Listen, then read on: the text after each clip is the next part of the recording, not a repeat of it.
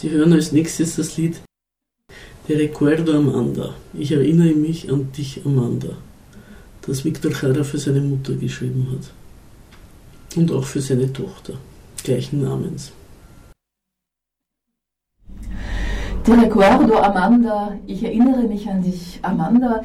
Wir erinnern uns heute an Victor Jara, den chilenischen Musiker, Liedermacher, Theaterregisseur, der am 12. September 1973 von, also verhaftet wurde und am 16. September von den Soldaten der, des, ja, der Militärjunta ermordet wurde. Heute im Studio nicht nur Monika Heller, die wie immer herzlich willkommen heißt, sondern auch meine Radiokollegin Amélie Lanier. Amélie, hallo. Ja, also hallo, ich habe die Sendung nach der Monika. Wir haben diese Sendungen. Warte, einen, einen kleinen Moment, mhm. weil ich habe da ein bisschen mit meinen Mikros. Man hört mich nicht, oder wie? Im Mikro höre ich dich nicht, aber das wird sich gleich, das wird sich gleich ändern. Hauptsache die Radio, die Zuhörerinnen hören Amelie. Amelie, du hast ja eine Sendung auf Radio Orange auch. Geht das, Mikro, geht das Mikro jetzt von mir? Bitte? Geht mein Mikro jetzt? Dein Mikro geht wunderbar. Aha. Mein Kopfhörer funktioniert noch nicht ganz so, wie ich es wollte, aber sonst ist alles bestens. Ja, also ich mache die Sendung nach der Monika, äh, jeden zweiten Mittwoch, Kapitalismuskritik heißt sie, und wir haben beschlossen, heute unsere Sendungen zusammenzulegen. Also wir wollen während der Monika ihrer Sendung hauptsächlich den Victor Jara besprechen der im Stadion von Santiago de Chile, das inzwischen nach ihm benannt ist, äh, umgebracht worden ist. Und wir machen also einen Durchmarsch äh, durch seine Lieder. Und im zweiten Teil wollen wir uns eher den Ereignissen in Chile damals widmen. Also es zahlt sich aus, dran zu bleiben. Es wird zwei interessante Stunden. Das heißt, es tun sich zwei Radiomoderatorinnen zusammen. Zuerst die musikalische Reise, dann die Kapitalismuskritik und wir dachten, es ist ein wunderbarer Zufall oder eine Fügung, dass wir hintereinander Sendung haben, genau an diesem schicksalsträchtigen Tag oder 45 Jahre danach. Den Einstieg machten wir mit dem Lied Te recuerdo Amanda. Worum geht es da? Das war ja schon, den Einstieg haben wir schon gemacht. Ja, ja aber ein kleiner Rückblick auf den Einstieg. Nein, es geht um eine Frau, die, die ähm, in einen Mann verliebt ist, der dann offenbar zur Guerilla geht und umgebracht wird, wodurch die Liebe zunichte wird. Aber es ist das bekannteste Lied von Victor Jara, deswegen haben wir gedacht, wir fangen damit an. Es ist außerdem auch die Geschichte von diesem Lied ein bisschen interessant, äh, weil äh, die Platte, wo das aufgenommen worden ist, da sind die Originalaufnahmen beim Putsch zerstört worden. Die musste dann später von bereits gepressten Platten wieder aufgenommen werden. Ja, Amelie hat ja auch eine sehr, sehr beträchtliche Schallplattensammlung zu Hause von Victor Jara unter anderem, weil ich glaube, du warst 1994 auch in Chile. Ja. Also eine Expertin auch vor Ort. Wie wäre es, wenn wir als zweites Lied von Victor Jara oder gesungen von Victor Jara Caminando, Caminando anspielten? Ja, dann machen wir das doch. Sie hören als nächstes das Lied Caminando, Caminando. Gehend, weitergehend. Eine wunderbare Stimme, die viel zu früh verklungen ist und auf sehr, sehr brutale Weise zum Schweigen gebracht wurde.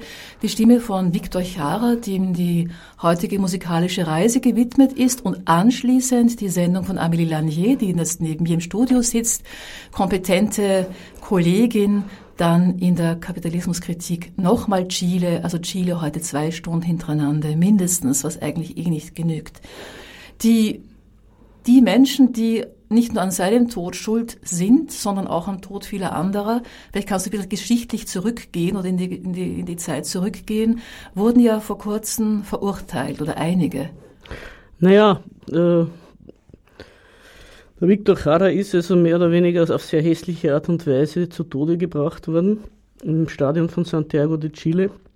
Sein letztes Gedicht, was er vor seinem Tod geschrieben hat, hat heißt, es sind 5000. Also auf diese Zahl hat er die Eingeschlossenen in dem Stadion geschätzt.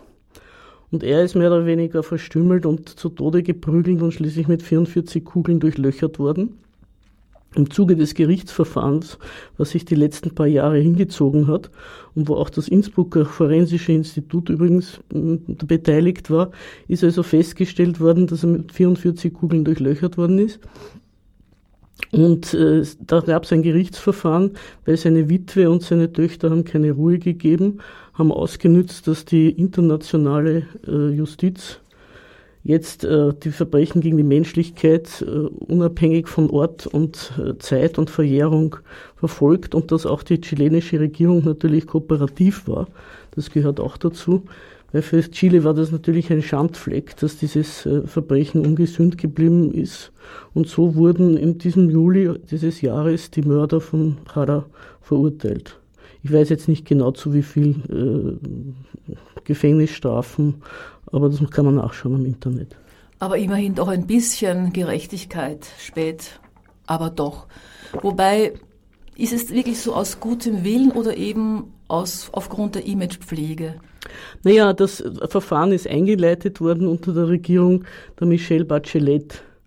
Äh, und die war selber ein äh, Opfer der Verfolgung. Die ist ja selber mhm. Äh, verhaftet und gefoltert worden. Aber ich möchte auch ihrem Nachfolger, der jetzt ist, dem Pinera, nicht nachsagen, dass ihm das unangenehm wäre. Also die Imagepflege ist eine Sache, aber es ist sicher für das Selbstverständnis des inzwischen doch wieder demokratisierten Chile sehr notwendig, dass gerade dieses Verbrechen einmal gesühnt wird. Mhm, mh. Weil du sagst Demokratisierung, da fällt mir ein Lied ein, wobei Amelie, du sagst schon, was ich als nächstes hier auf den orangefarbenen Plattenteller legen soll, aber ich kann mich erinnern, es gibt ein Lied, das sich Akuba nennt, mhm. wo es darum geht, dass die, also ausgedrückt wird, dass die Demokratisierung auch durch, ähm, ja, auf friedliche Weise durchgeführt werden kann damals von der Unidad Popular im Gegensatz zu, äh, zu Kuba mit der Revolution. Ja, nicht die Demokratie, sondern der Sozialismus, der Sozialismus. soll so durchgeführt mhm. werden. Das, da kommen wir zum Programm der Volksfrontregierung, deren sichtbarster internationaler Botschafter, kann man sagen, der Viktor Jara war. Äh, sie wollten, da muss man dann vielleicht noch ein bisschen ausführen, was damals in Lateinamerika los war. Aber sie wollten eben zum Unterschied von Kuba die Revolution in der Legalität machen. Das heißt, äh, die Verstaatlichung, vor allem das war es ja, die Verstaatlichung der Kupferminen, damit die, ähm, die Bodenschätze des Landes auch der eigenen Bevölkerung äh, zugutekommen und nicht nur dem internationalen Kapital. Und äh, damals war, hat halt Amerika den, so, die sogenannte Operation Condor in Bewegung gesetzt, bereits in den 60er Jahren, eigentlich als Ergebnis der kubanischen Revolution, äh, um das Containment, das Aufhalten des Kommunismus zu betreiben. Das waren, da waren äh, sechs lateinamerikanische Staaten befasst, die einander äh, die Hand gegeben haben im Verfolgen und Umbringen von äh, Kommunisten. Es ist auch alles, diese Dinge waren damals auch schon bekannt, Leuten, die sich dafür interessiert haben. Es ist inzwischen aber alles dokumentiert. Ähm, und äh, da wollten, das war ein Programm, wie soll man das nennen? Ich finde es ein bisschen naiv, ja, zu glauben, man könne der Feindschaft Amerikas und dem Antikommunismus dadurch begegnen, dass man sagt, wir halten uns an die legalen äh, Vorgaben und dann kann uns doch niemand etwas tun. Der Salvador Allende ist angetreten für die Sozialistische Partei, der Chef der Kommunistischen Partei war der Pablo Neruda, der ist zugunsten des Allende zurückgetreten, haben sie diese Volksfrontregierung gemacht und unter dieser Volksfrontregierung wurden auch 1971 schließlich die Kupferbergwerke verstaatlicht. Mit mhm. einem einstimmigen Parlamentsbeschluss, also auch mit den Stimmen der Christdemokraten. Mhm. Sie hören als nächstes das Lied Kuba, für Kuba, wo Jara den Unterschied zwischen dem revolutionären und dem reformistischen Weg und auch die, das gemeinsame Ziel betont. A Cuba heißt der Song, den wir gerade gehört haben.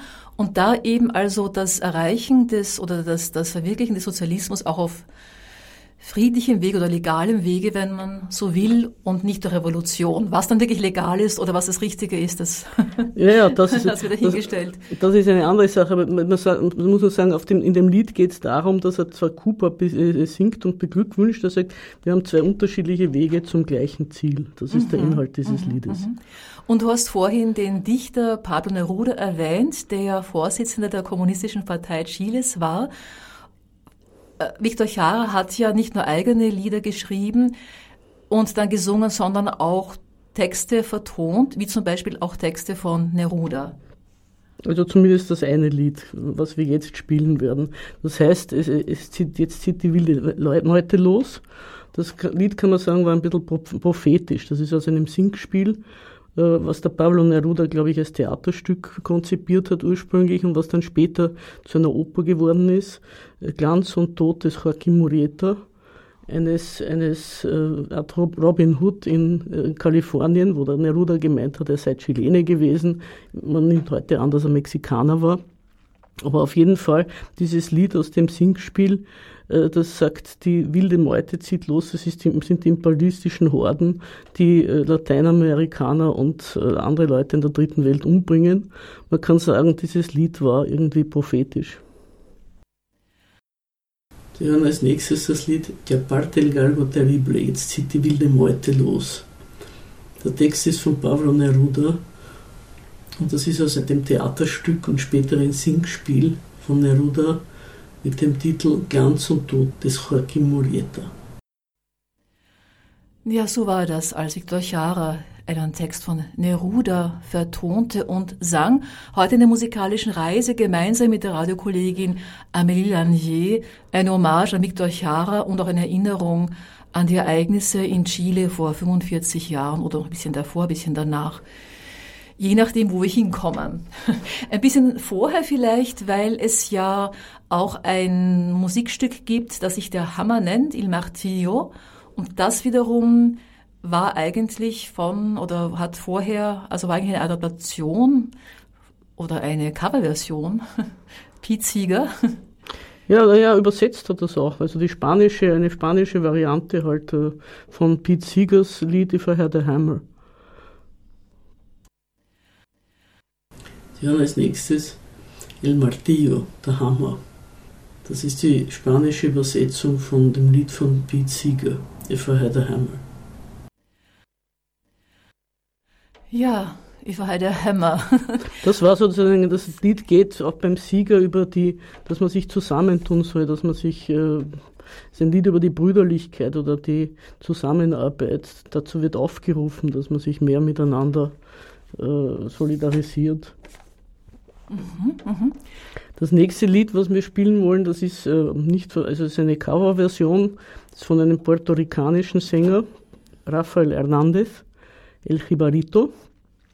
Und es geht darum, es heißt um puerto-ricanische Klage, dass ein Bauer auf den Markt geht und sich schon auf dem Weg hin freut, was er, wenn er sein Zeug verkauft, alles einkaufen wird für sich zu Hause, um seine Hütte, seine bescheidene ein bisschen aufzumotzen und er kommt auf den Markt und niemand kauft ihm etwas ab, weil keiner ein Geld hat. Und er geht ganz niedergeschlagen nach Hause, nicht nur weil seine eigenen äh, Träume zu Schanden geworden sind, sondern weil er gemerkt hat, wie äh, seine Insel beieinander ist, armutsmäßig. Und ich glaube nicht, dass Puerto Rico heute sehr viel besser dasteht. Mhm. An dieser Stelle kommt jetzt Lamento Burincano, puerto-ricanische Klage von dem puerto-ricanischen Sänger Rafael Hernández, El Jibarito, der die Armut auf der Insel beklagt. Heute in der musikalischen Reise sind drei Stimmen zu hören, nämlich die des chilenischen Sängers, Liedermachers, Musikers und Theaterregisseurs Victor Chara und die Stimme von Monika Heller, wie immer in der musikalischen Reise, aber auch die Stimme meiner Radiokollegin Amélie Langier, die so viel weiß und die auch weiß, wie es weitergeht. Ja, also das Lied, was wir jetzt gespielt haben, das war, hat geheißen Puerto-Ricanische Klage. Jetzt würde ich gern überleiten zu einem Lied, was ein bisschen in die Biografie des Viktor Chara geht, das heißt Der Pflug. Viktor Chara war aus einer Bauernfamilie, hat als Kind oft zu Hause mithelfen müssen. Später hat er dann äh, ein Priesterseminar besucht, bis er draufgekommen ist, dass das auch nicht das Wahre ist. Und dann hat er Regie studiert auf der Universidad de Chile und dort auch unterrichtet später. Aber das Lied um der Pflug, es geht einfach nur darum, wie schwer die Landarbeit ist. Man geht, tut sich da äh, abplagen und es schaut nicht viel dabei heraus. Sie hören jetzt das Lied El Arado, der Pflug, der die schwere Arbeit in der Landwirtschaft besingt. Die harte Arbeit auf dem Feld mit dem Pflug El Arado. Ja, harte Arbeit wird auch in anderen Musikstücken und, und, oder Liedern thematisiert, wie zum Beispiel auch die Arbeit in der Mühle. Also das nächste Lied, was wir spielen wollen, das heißt, ich gehe nicht mehr in die Mühle ist ein peruanisches Volkslied und gehört zur schwarzen Folklore Perus.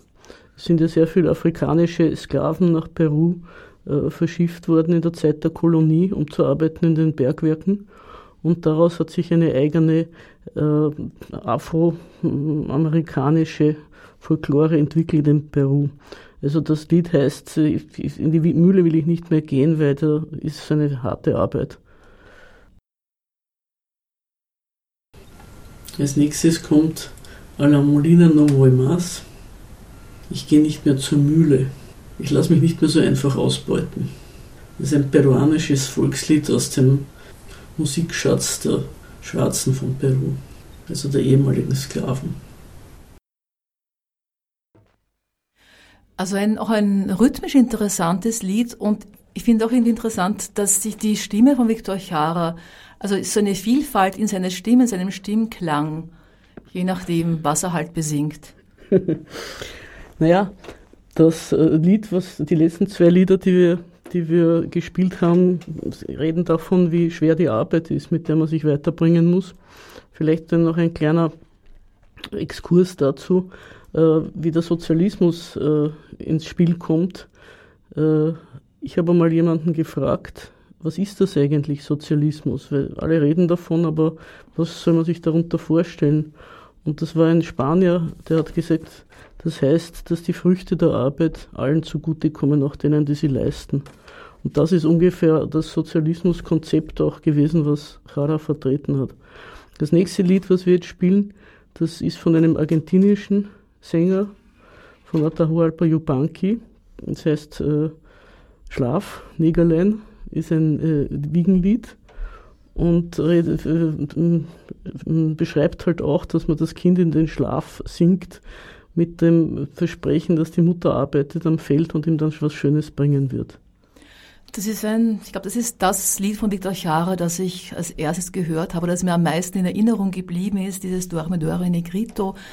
Ja, Schlaf, kleiner schwarzer Bub, eben die, die Mutter ist auf dem Feld und die Mutter arbeitet so hart und bekommt aber nichts dafür und schuftet und ist in Trauer und ja.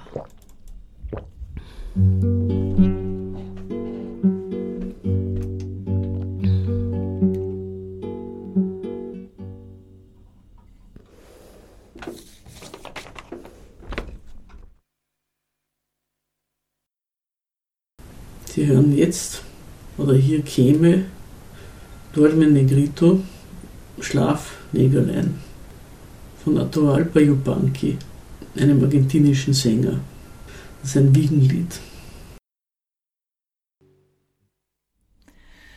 Es ist ja immer interessant, finde ich auch so ein Wiegenlied. Und wenn es jemand überhaupt nicht weiß, worum es da geht und der Spanisch oder des Kastilischen überhaupt nicht mächtig ist oder halt, ja, und dann denkt, ja, es ist ein schönes Lied, beruhigend und es gibt immer wieder auch so, so Lieder, die sehr, sehr ruhig und, und, und, und, entspannt klingen und letztendlich aber doch eine starke Botschaft vermitteln.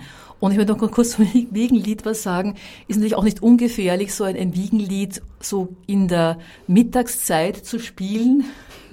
Vielleicht hat gerade jemand, jemand Mittag gegessen oder wird gerade müde, weil es gerade Mittagszeit ist. Und bitte nicht schlafen, denn unsere Sendung geht weiter. Wir haben heute eine zwei Stunden lange Sendung.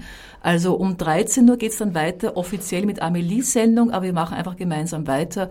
Das Thema ist immer Victor Chara, Chile, 1973 und die Musik, über die Amelie so viel weiß und die auch, die auch aus unterschiedlichen südamerikanischen Ländern kommt. Also wir hatten schon Peru, das peruanische Volkslied.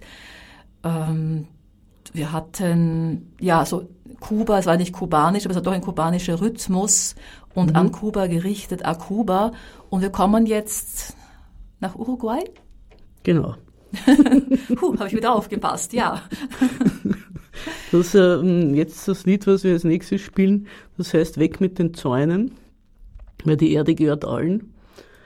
Äh, es ist ein Lied gegen das Privateigentum und das ist von Daniel Biglietti, einem uruguayischen Sänger und Liedermacher, der selber verfolgt worden ist in der Diktatur und vor ein oder zwei Jahren erst gestorben ist. Und der Titel ist A Desalam A Desalambrar. Desalambrar. Was heißt das genau? Weg mit den Zäunen. Das ist wirklich, dass dieses Verb ist, ist, ja. ist weg mit den Zäunen. Ja. Alambre ist der Zaun und ah. Desalambrar ist entzaunen, wenn man es jetzt genau will. Also entzäunt uns, entzäunt die Welt. Jetzt käme A Desalambrar, weg mit den Zäunen von Daniel Viglietti, einem uruguayischen Sänger, der da die Schädlichkeit des Privateigentums zeigen will. Also, weil wir, weil wir haben jetzt, äh, oder willst du was sagen? Nein, nein, nein, nur dass mir das auch so eine in Erinnerung ist, so, so im, im Ohr ist, eben von früher, ohne dass ich genau wusste, oder ich wusste wahrscheinlich gar nicht, worum es ging, aber ich wusste immer, Viktor Chara, den mag ich. Und es hat, es, ich, ich weiß, ich bin ein bisschen zu, zu sentimental, aber es, es blieb halt mir immer sehr in Erinnerung, wie schrecklich er ihm umkam, und nicht das Einzige natürlich. Und ich, es ist ein kleiner Schwenk ganz weit weg von Chile, aber auch andererseits auch nicht weit weg.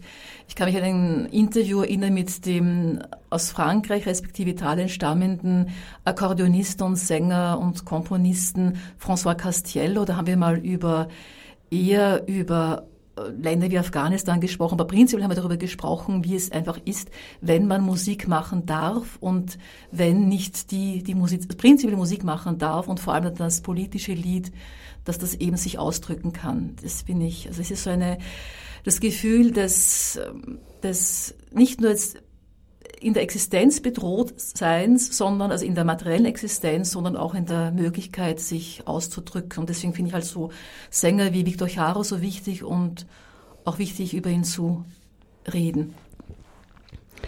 Gut, ich will, wollte jetzt nur noch auf das vorige Lied eingehen, das von Biglietti war. Äh, auch sagen, dass es, es gab eine ganze Bewegung, die neue, das neue Lied, Nueva Canción, also das ist eigentlich von Chile ausgegangen, hat aber auch andere Länder Lateinamerikas erfasst, dieses sowohl politische Inhalte zu vermitteln in Ländern, wo viele Leute Analphabeten waren, über die Musik und zweitens die eigenen äh, folkloristischen Traditionen zu, zu pflegen. Und äh, die ganz wichtigste Person in diesem Zusammenhang war die Violeta Parra. Das war eine chilenische äh, Sängerin und Musikerin Folklore-Sammlerin, die ist durch die Andenregion und hat eine große Zusammenstellung von Volksliedern gemacht, eingeteilt, wie aber auch die Leute selber, in zwei Teile, Lieder vom Menschlichen und Lieder vom Göttlichen. Und sie hat dann einen Musikschuppen aufgesperrt in Santiago de Chile, La Peña de los Para, ein Zelt war das. Mhm. Und dort haben sehr viele äh, Gruppen, die eben auch die chilenischen, den chilenischen Weg zum Sozialismus beworben haben und den Sozialismus selber gelernt, gespielt, miteinander äh, musiziert, einander kennengelernt. So Chara, die Inti Imani und die Kilapayun. Mhm. Abgesehen davon, dass die Violetta Parra mit ihren beiden Kindern, Angel und Isabel Parra, dort auch sehr viel äh, musiziert hat, die haben auch dann, sie ist gestorben, sie hat sich umgebracht, 1967, aber die Kinder haben dann auch diese Tradition weitergeführt, sind auch weiter Musiker geblieben. Was hältst du davon, liebe Amelie, wenn wir die musikalische Reise, also den ersten Teil unserer Sendung, unserer gemeinsamen, unseres gemeinsamen, gemeinsamen Werkens, die nur ein paar Minuten hat, mit dem Canto Libre beschließen. So quasi vom Titel auf jeden Fall die Freiheit und der Gesang und der freie Gesang. Und dann geht es dann weiter um 13 Uhr mit der Sendung Kapitalismuskritik. Genau, aber weiterhin mit Amélie Lanier und. Warte, ich will vielleicht noch was sagen zum Canto Libre. Ja, bitte. Also, das ist ein, ein auch wieder so ein Lied des sich Verbündens mit den anderen. Mein Lied ist ein freies Lied, ist eine Kette ohne Anfang und Ende, in die sich jeder einklinken kann. Und es ist auch musikalisch interessant. Also, es hat etwas, was ich nur von der chilenischen Volksmusik kenne, einen versetzten Chor, der dem Lied eine große Dynamik gibt. Das nächste Lied ist Canto Libre, freies Lied, wo Cara zur Zusammenarbeit aufruft. Hallo, das ist die Sendung Kapitalismuskritik, wie jeden zweiten Mittwoch um 13 Uhr. Ich habe heute das Jingle nicht gespielt, aber es bin immer noch ich. Ich mache heute mit äh, Monika Heller zusammen, die vor mir die Sendung Monikas musikalische Reise hat, eine gemeinsame zweistündige Sendung über Victor Jara. Das war der Sänger und sichtbarste Repräsentant der chilenischen Volksfrontregierung von Salvador Allende, die heute oder gestern vor 45 Jahren durch einen Putsch gestürzt worden ist. Salvador Allende ist im Präsidentenpalast der Moneda erschossen worden und Victor Jara ist ein paar Tage später im Stadion von Santiago de Chile umgebracht worden. Auf sehr äh, hässliche Art und Weise. Und das Lied, was wir jetzt gespielt haben als Eingangslied, Canto Libre, das freie Lied, handelt eben davon, dass er allen die Hand ausstreckt, um sich zu vereinigen und gemeinsam zum Sozialismus zu streben. Mein Lied ist ein freies Lied, heißt der Text, ist eine Kette ohne Anfang und Ende, in die sich jeder einklinken kann. Das nächste Lied, was wir spielen, ist, ein, ist von Victor Jara, ist aber eine mexikanische Melodie, und zwar ist das ein Corrido. Die Corridos sind entstanden in Mexiko während der mexikanischen Revolution. Sie erzählen Geschichten aus der Revolution. Die Corridos gibt es noch heute. Heute erzählen sie aus dem Drogenkrieg. Es sind richtig Lieder von unten. Und das Lied heißt Corrido von Pancho Villa. Das war einer der Protagonisten, der wichtigsten der mexikanischen Revolution. Das Lied, was jetzt käme, ist der Corrido de Pancho Villa. Der Corrido von Pancho Villa das ist ein Lied aus der mexikanischen Revolution und eine Huldigung an einen der wichtigen Aufständischen aus dieser Revolution, Francisco Villa. Also Corrida, Corrido de Pancho Villa. Wo, also Corrido ist eine Musikform. Ja, na, dieser Rhythmus, das ist der Corrido. Das ist so ein bisschen balladenmäßig, wird da was vorgetragen. Ist das vom ja. Laufen? Hat es mit Correro zu tun? Gelaufen? Ja, wo das. Könnte sein. Also kann sein, aber ja, das ist. Langsames Laufen. Ja, aber das ist so dahin plätschert irgendwie. Also es wird einfach was erzählt. Es ist nicht ein mhm. Lied, zu dem man tanzt, mhm. sondern ein Lied, wo man zuhören soll. Mhm. Also so wie auch andere äh, Kulturen haben diese Tradition der, des Erzählenden mit Musikbegleitung. Sowas ist der Corrido. Also der Corrido de Pancho Villa erzählt einfach die Geschichte eines Mexikaners, der in den in dem Heer oder in der Truppe von Pancho Villa mitkämpft bis zum Schluss, bis der Pancho Villa umgebracht worden ist. Das nächste Lied, was wir jetzt vorhaben, das befasst sich wieder mit Chile und heißt Ni Chicha ni Limona. Das könnte man so übersetzen, weder Fisch noch Fleisch. Und es richtet sich an den an schwankende Elemente, die sich doch entscheiden sollen, sich der Volksfrontregierung und den Sozialisten und Kommunisten anzuschließen. Chicha ist, wie ich feststellen konnte, anlässlich meiner Chile-Reise ein ganz normaler Sturm. Gilt aber sozusagen, ist also sozusagen die, das ordentliche Getränk und die Limonade ist sozusagen das für die Weicheier. Ja, aber das ist ja schon ein, ein, schöner Vergleich. Wenn wir im Deutschen das haben, weder Fisch noch Fleisch, sind auch ja. was Ähnliches nebeneinander. Und dann haben wir auch zwei Getränke. Der Sturm ist, wobei der Sturm ist ja auch nicht so, also entgegen seinem Namen Sturm, auch nicht so das wildeste alkoholische Getränk. Was ist dir lieber, Limonade oder Sturm? Sturm. Das Frage. also das ist natürlich ganz klar. Aber muss vielleicht noch etwas zu diesem Lied. Das ist ein Spottlied, das ist im Dialekt geschrieben. Und wenn man denkt, wie der Chara gestorben ist, der hat sich mit dem Lied viele Feinde gemacht, glaube ich, weil er macht sich lustig über diese Opportunisten, die sich nicht entscheiden können, ob sie sich da oder dorthin bekennen. Man muss dazu auch vielleicht sagen, dass die Zeit vor dem Putsch äh, eine Zeit war des von bürgerkriegsähnlichen Zuständen. Nicht? Die die Gegner der Volksfrontregierung haben Schlägertrupps und, und Todesschwadronen unterhalten und es sind immer wieder Leute umgebracht worden oder Streikende zusammengeschlagen worden oder so. Also es war schon, dieses Lied sollte schon äh, äh, darauf hinweisen, man muss sich entscheiden. Das heißt, diese Schlägertrupps zum Beispiel waren vor dem Putsch. Ja. Also solche Dinge kündigen sich an. Und es, es hat mhm. ja, es hat ja auch eine äh, Kritiker der Volksfrontregierung von links gegeben. Das war das MIR, die Bewegung der revolutionären Linken. Die haben gesagt, man solle das Volk bewaffnen die haben gesagt, man macht sich wehrlos, wenn man immer an diese Legalität glaubt. Die sind sehr bekämpft worden wieder von der kommunistischen Partei, weil die ja ihr Programm der legalen Revolution gefährdet haben. Es war natürlich auch von mir die Forderung eigentlich nicht machbar, weil das, die Bevölkerung war ja nicht so eindeutig hinter der Volksfrontregierung, dass eine Bewaffnung dann äh, unbedingt äh, klare Verhältnisse geschaffen hätte, das hätte einen Bürgerkrieg hervorgerufen. Vor allem hätte es aber bedeutet äh, eine Selbstkritik dieses Programms der Revolution in der Legalität. Also jetzt kommt das Lied. Wenn man es anhört, glaubt man ja, es ist, es ist lustig und es ist fröhlich, aber es geht um sehr harte Sachen bei diesem Lied. Das Lied, was jetzt käme, ist Ni Ciccia ni Limonà. Das heißt wortwörtlich weder Sturm noch Limonade, aber bedeutet so viel wie weder Fisch noch Fleisch. Ja, wirklich fröhlich, ironisch und stark. Vielleicht äh, anlässlich dieses Liedes und das auf die Polarisierung der Gesellschaft hinweist, auch noch ein bisschen was dazu, wie der Viktor Jara eigentlich verhaftet worden ist weil es ist ein Aufruf im Radio ergangen, das, haben Militär hat geputscht, es soll jeder an seinen Arbeitsplatz gehen und dort irgendwie, äh, ich weiß auch nicht was, seinen Mann stehen oder so.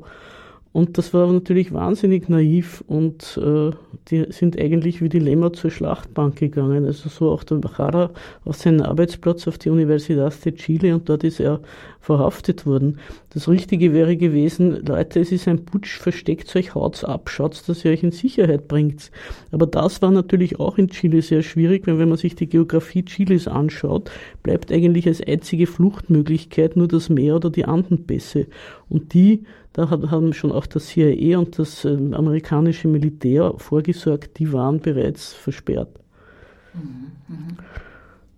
Also eine wirklich sehr schwierige Situation. Man denkt sich vielleicht gar nicht, dass es eben, also man, vielleicht haben sie auch nicht sich vorstellen können, in welchem Ausmaß, also welche Ausmaße das alles annehmen würde. Offensichtlich nicht, aber wenn man natürlich äh, hören hätte wollen und sehen wollen, dann hätte man das, äh, aber wir waren eben überzeugt, wir können das beweisen, dass wir äh, völlig legal und rechtmäßig uns äh, unsere, eigenen, unsere eigene Gesellschaft aufbauen. Ja, aber es kam dann anders. Was ist das nächste Lied, was wir uns vorgenommen haben? Vielleicht wäre das El Derecho de Vivir. El Derecho de Vivir en Paz. Das Recht in Frieden zu leben. Das, ähm, soll ich noch was sagen dazu? Ja, bitte. Ähm, das tut sich eigentlich an Vietnam richten und äh, beklagt den Vietnamkrieg und meint, jeder Mensch hätte eigentlich das Recht, in Frieden zu leben. Und da wären aber Leute, die eigentlich nur ihr Feld bestellen wollen und äh, sich ernähren und weiterbringen, werden da mit Napalm und äh, Ähnlichem beworfen. Man muss sagen, da hat sich auch bis heute nicht sehr viel geändert. Ja, und vor allem, es ist wirklich also ein, ein, ein, auch ein, es ist ein Thema oder eine, eine Aussage, die international ist. Wenn wir quasi jetzt von Chile so nach Vietnam, aber im Prinzip geht es genau um dasselbe. Genau.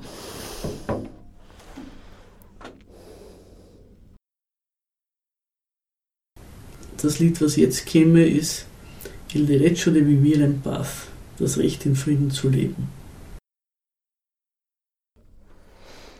Ja, das war von Viktor Jara, das Recht in Frieden zu leben. Ein schönes Recht, was aber ständig mit Füßen getreten wird. Und äh, ich wollte nur ein bisschen was erzählen zu dem Putsch und den Vorbereitungen, wie das alles abgelaufen ist. Die, das CIA hat lange gesucht oder Druck gemacht, äh, um Leute zu finden, die diesen Putsch übernehmen. Der erste Oberbefehlshaber des Heeres, äh, der hat sich geweigert. Das Militär war lange loyal. Schneider hat der geheißen, der ist dann entführt worden und als er sich weiter geweigert hat, umgebracht worden. Damit war der Weg frei dann für die Pinochet-Partie.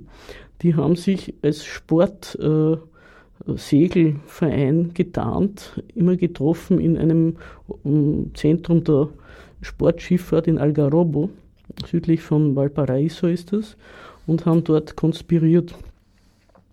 Als dann der Putsch losgegangen ist, war das alles auch mit Supervision von amerikanischen Spezialisten. Ich weiß nicht, ob du den Film kennst, Missing von Costa Gavras. Na, nur den Titel. Ich habe das Geisterhaus gesehen, die Verfilmung des Romans von Isabel Allende, wo der Putsch, also wo auch der auch Thema, es ist zwischen Film und Buch sind es einige Unterschiede, aber nein, das habe ich leider nicht gesehen. Also Weil, Missing, Missing ja. ist die Verfilmung einer wahren Geschichte. Da geht es um einen jungen Amerikaner, der mit seiner Frau, wie einige Leute damals, äh, nach Chile übersiedelt ist, um an diesem ähm, sozialen Experiment beizutra dem beizutragen und auch mhm. zu agitieren. Und der hat einen Besuch gekriegt, einige Tage vor dem Putsch, von einer Freundin aus Amerika und hat sich mit der ein schönes Wochenende gemacht in Viña del Mar. Das ist ein Vorort von Valparaiso und so ein Badeort. Und dort ist, hat er dann mitgekriegt, dass das alles voll ist mit amerikanischen Militärs. Und es hat ihn auch jemand erkannt. Und das war der Grund, warum er dann äh, verhaftet und umgebracht worden ist, auch übrigens in diesem Stadion von Santiago de Chile. Und der Film geht darüber, dass sein Vater äh, kommt, der glaubt, er ist, der, kriegt immer nur die, Auf, äh, die, die Auskunft, er wird vermisst. Und der Vater denkt sich, das ist halt so dieser ganze Blödsinn, den diese jungen Leute machen. Der hat da irgendwie Unfug gemacht und jetzt muss er ihn finden. Der Vater ist ein Mitglied der Christian Brothers. Das sind so Leute, die glauben, durch Beten wird man gesund. Also ein sehr religiöser Mensch. Und auf dieser diesem, mit der Frau von, dem, von diesem, seinem Sohn zusammen geht er auf die Suche in diesem, äh, während, oder in dem, wie soll man sagen, Nachwehen des Putsches. Es wird auch irrsinnig arg dargestellt. Äh, ja. Da, da war Zapfenstreich, man durfte nicht auf der Straße sein. Sie ist irgendwann einmal auf der Straße und überall wird geschossen. Sie schießen auf jeden, den sie sehen. Sie versteckt sich irgendwie und man hört dieses Bang, Bang, Bang und die Autos fahren vorbei und die Maschinengewehre drauf. Also das ist ziemlich heavy. Und äh, der, der Vater kommt dann erstens im Zuge dessen, lernt er eigentlich seinen Sohn erst kennen und am Schluss stellt sich dann heraus, dass er umgebracht worden ist. Und da bricht natürlich auch für ihn ein Weltbild zusammen, weil er hätte sich nicht gedacht, dass sein eigener Staat ihm einmal seinen Sohn wegnehmen wird. Ja, das ist also wirklich erschütternd und eine, eben eine wahre Geschichte. Ich habe das gefunden, also Missing, wie du sagst, eben ein Spielfilm, der sogar mit der Goldenen Palme ausgezeichnet wurde. Und 1982 ist er entstanden und die Darsteller waren Jack Lemmon und Sissy Spacek. Also, ja. Also, das ist eigentlich, der Jack Lemmon ist ja eigentlich ein Komiker. Das ist ja, also selten, äh, ja, ja, äh, seine einzige ernste Rolle. Glaube ich. Ich, ja, so Aber wie gesagt, der, Film, der Film gibt ein, ein sehr ähm, bezeichnendes Bild, also auch über die Zusammenarbeit mit äh, von den Amerikanern, die eben in Algarrobo und Viña del Mar gesessen sind. Das waren sozusagen die, die Zentralen und von dort dann auch noch gesteuert haben, wie mhm. die Chilenen diesen Putsch machen sollen. Die wollten nichts anbrennen lassen. Mhm, mh, mh. Ja, und, also ähm, vielleicht soll man auch noch sagen, ja. dass äh, der Stein des Anstoßes diese diese, ähm, oder nicht nur das, der Stein, es war alles, das Ganze war eine Unmöglichkeit für die USA, diese Volksfrontregierung, aber äh, das, was sie besonders gestört hat, war eben die Verstaatlichung der Kupferminen. Und das war, muss man sagen, auch schon von den Vorgängern vom Allende geplant. Es wurde schon einmal ein Ministerium für Bergbau gegründet, drei Präsidenten vorher, und sein unmittelbarer Vorgänger, der der Christdemokrat Eduardo Frei Montalva, der dann auch später umgebracht worden ist in einer Klinik äh, in, in Chile, der hat die, die Chilenisierung bereits eingeleitet und Mehrheitsverhältnisse geschafft bei den Aktien. Und unter Allende ist dann endgültig 1971 die Verstaatlichung dekretiert worden. Das wurde nicht zurückgenommen von Pinochet. Das war offenbar die Bedingung von Pinochet, dass das in Staatshand bleibt. Damit hat er auch dann den Gewaltapparat finanziert und bis heute, das ist dann 1976 zu einer Einheitsfirma verschmolzen worden, die heißt Codelco, ist heute der größte kupferfördernde Konzern der Welt, hat auch äh, über Kooperationen entwickelt, auch Bergbautechnik und beliefert bis heute das chilenische Budget. Also Chile hat dadurch die gemeinsame, kann man sagen, Vorarbeit von Allende und Pinochet äh, einen Zugriff auf seine Rohstoffe. Es ist natürlich später auch andere Konzessionen sind ausgegeben worden, also es gibt auch private Kupferfirmen, aber das Codelco ist immer noch äh, eine wichtige Einnahmequelle der chilenischen Regierung, natürlich auch sehr weltmarktabhängig. Mhm. Wer sind so die Hauptabnehmer des Kupfers?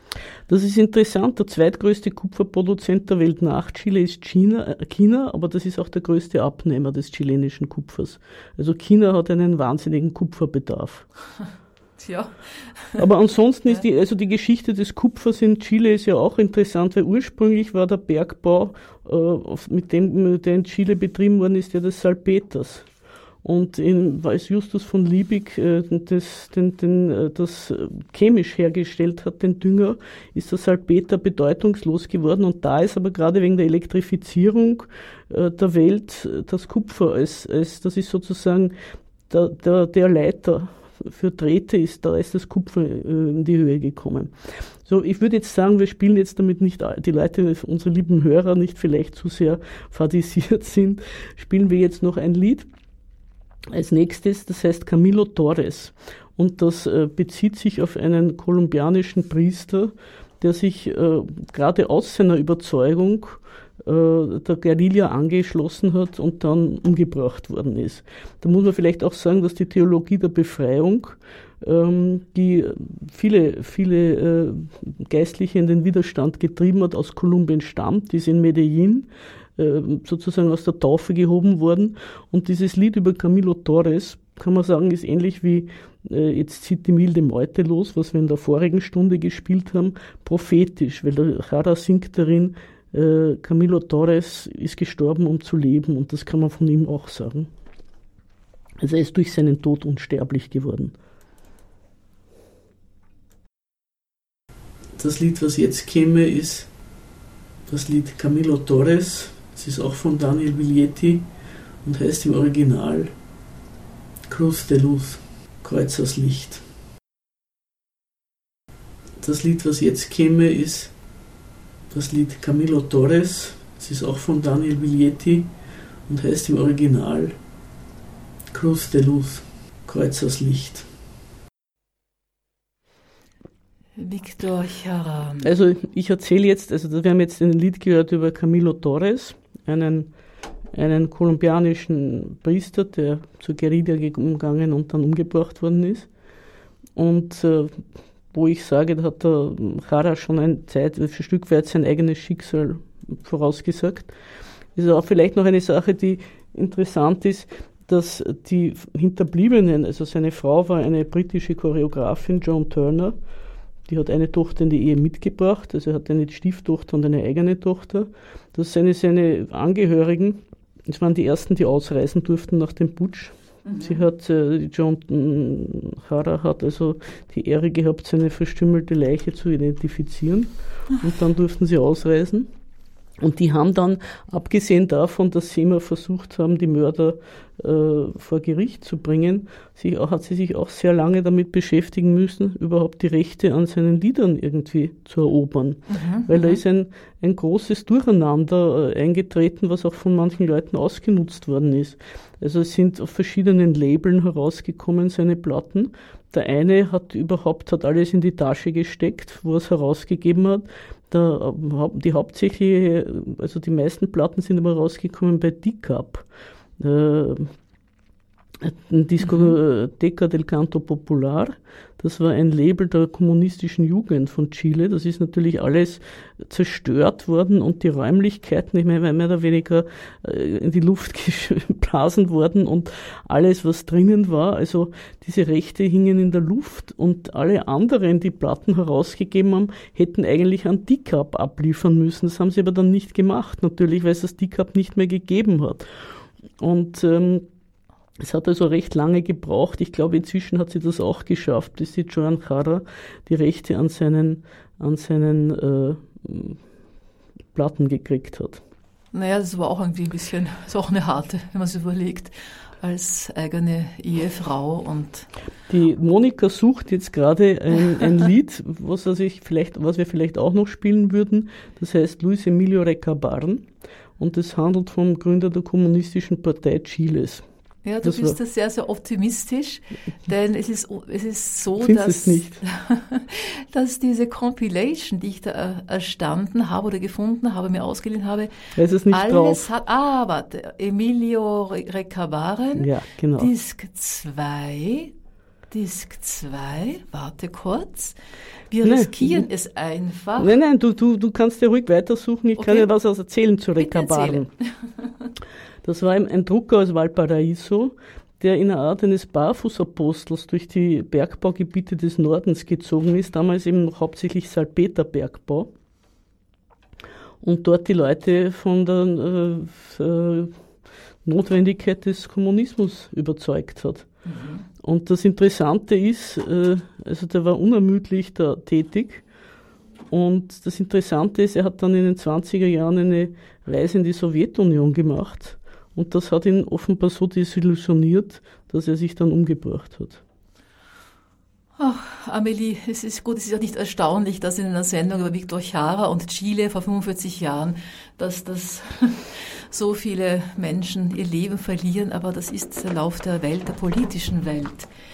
Äh, Amelie, ich bin nicht ganz sicher. Ich hoffe, ich habe das Richtige gefunden, weil es schon interessant ist, diese wunderbaren Compilation, auf dieser wunderbaren Compilation stehen nicht die Titel, also das ist ein, aber gut, das sind so Insider-Infos. Ich riskiere es mal. Ja? Ich riskiere es mal, wenn alles wenn gut Wenn es ein anderes Lied ist, sagen wir auch was dazu. Habe ich auch was dazu Oder wir laufen einfach weg. Kein Problem. so.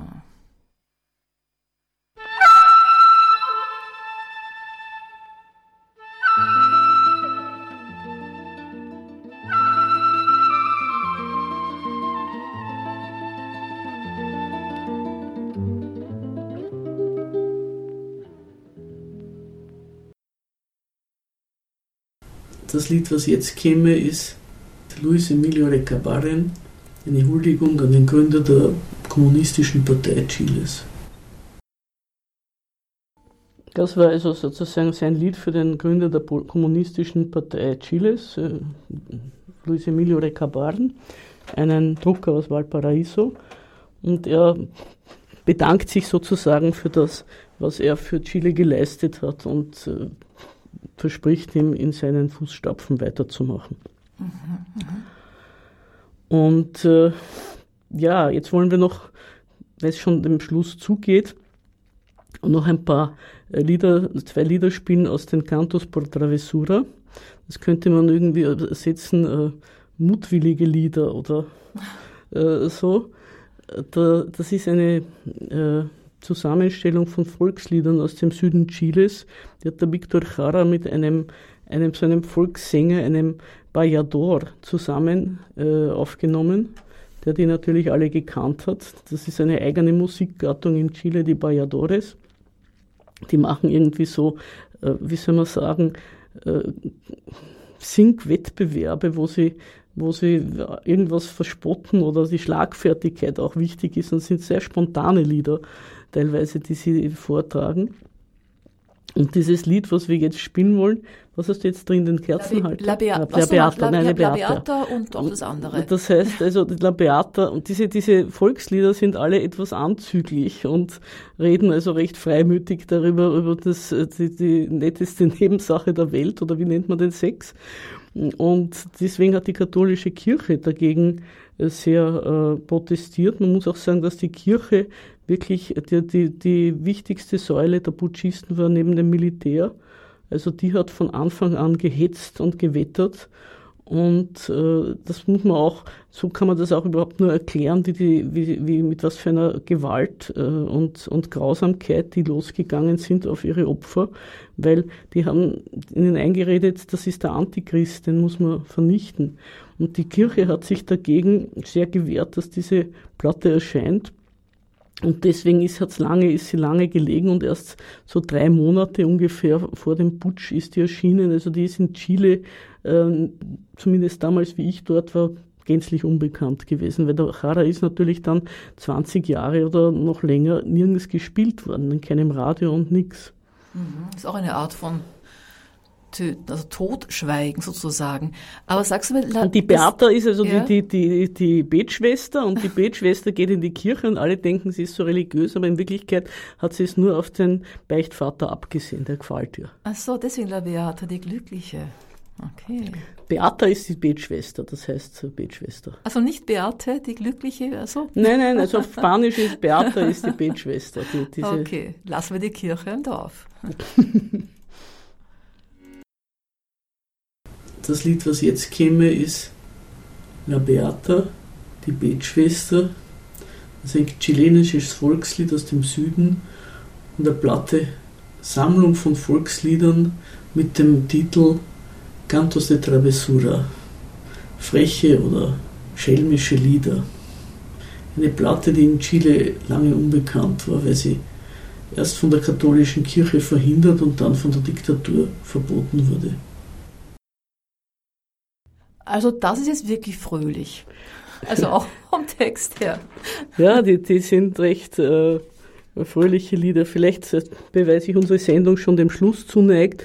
Ähm, noch ein paar Sachen noch, wie auch diese chilenischen Gorillas oder der chilenische Geheimdienst sehr freie Hand gehabt hat und sich sehr aufgeführt hat, der man den ehemaligen Außenminister der Allende-Regierung in Washington DC im Kreisverkehr mitsamt seiner amerikanischen Sekretärin in die Luft gesprengt, Orlando Letelier. Äh, sie haben einen, äh, besonders Buenos Aires war ein beliebtes Jagdgebiet, wo viele Leute hingeflüchtet sind, aber die argentinische Diktatur hat hervorragend zusammengearbeitet mit äh, dem chilenischen Geheimdienst. Dort wurde Prats ermordet, das war ein Militär, der beschreiben wollte, wie die Amerikaner gesucht haben nach einem Putschisten. Und man muss auch sagen, ich finde es ganz interessant, dass heute, in, ich glaube, in den Medien dieses Jahrestages nicht gedacht wird, aber vor, äh, also zum 20. Jahrestag des Putsches, noch in der Bacher-Ära, hat der äh, ORF einen eigenen Dokumentarfilm ausgestrahlt, äh, wo der Mann, der hauptsächlich diese Auftragsmorde im Ausland begangen hat, sogar interviewt geworden ist und wo das alles sehr genau beschrieben wurde das, ähm, äh, wie sagt man da, das Wüten des chilenischen Geheimdienstes und die freie Hand, die er gehabt hat, international. Ja, das wäre natürlich auch interessant, das wieder zu senden. Da musst du den ORF äh, Ja, angehen. das wäre natürlich eine. Also da haben sich die Zeiten irgendwie doch auch geändert.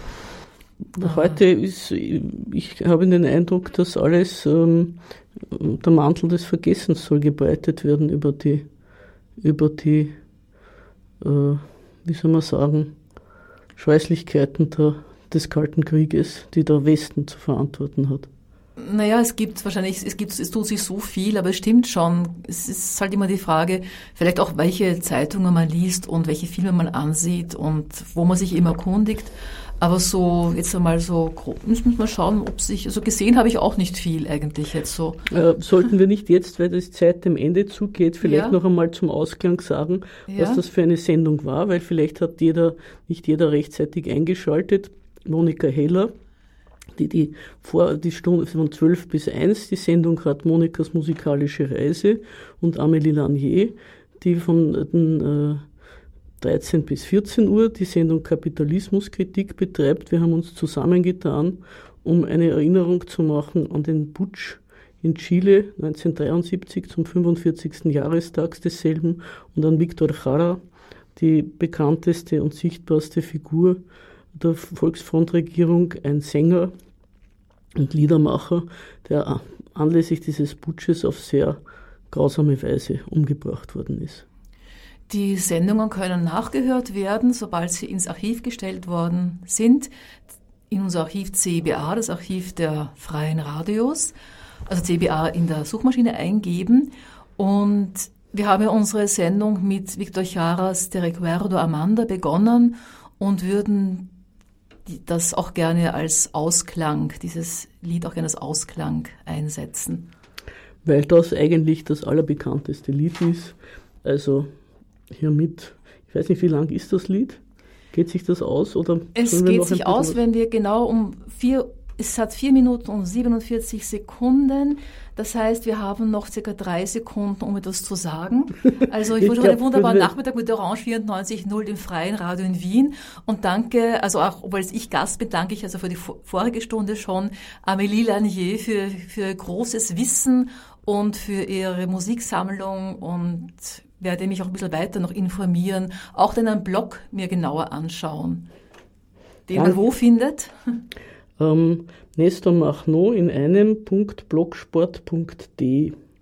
Da mache ich jetzt eine Lateinamerika-Serie also wo ich äh, alle möglichen Länder Lateinamerikas bespreche, weil ich finde, diese Gegend ist überhaupt etwas unterrepräsentiert in den Medien. Das könnte man wahrscheinlich für andere Gegenden auch sagen, aber da kenne ich mich nicht so gut aus. Okay, gut, dann nochmal Victor Chiara, Di Recuerdo, Amanda.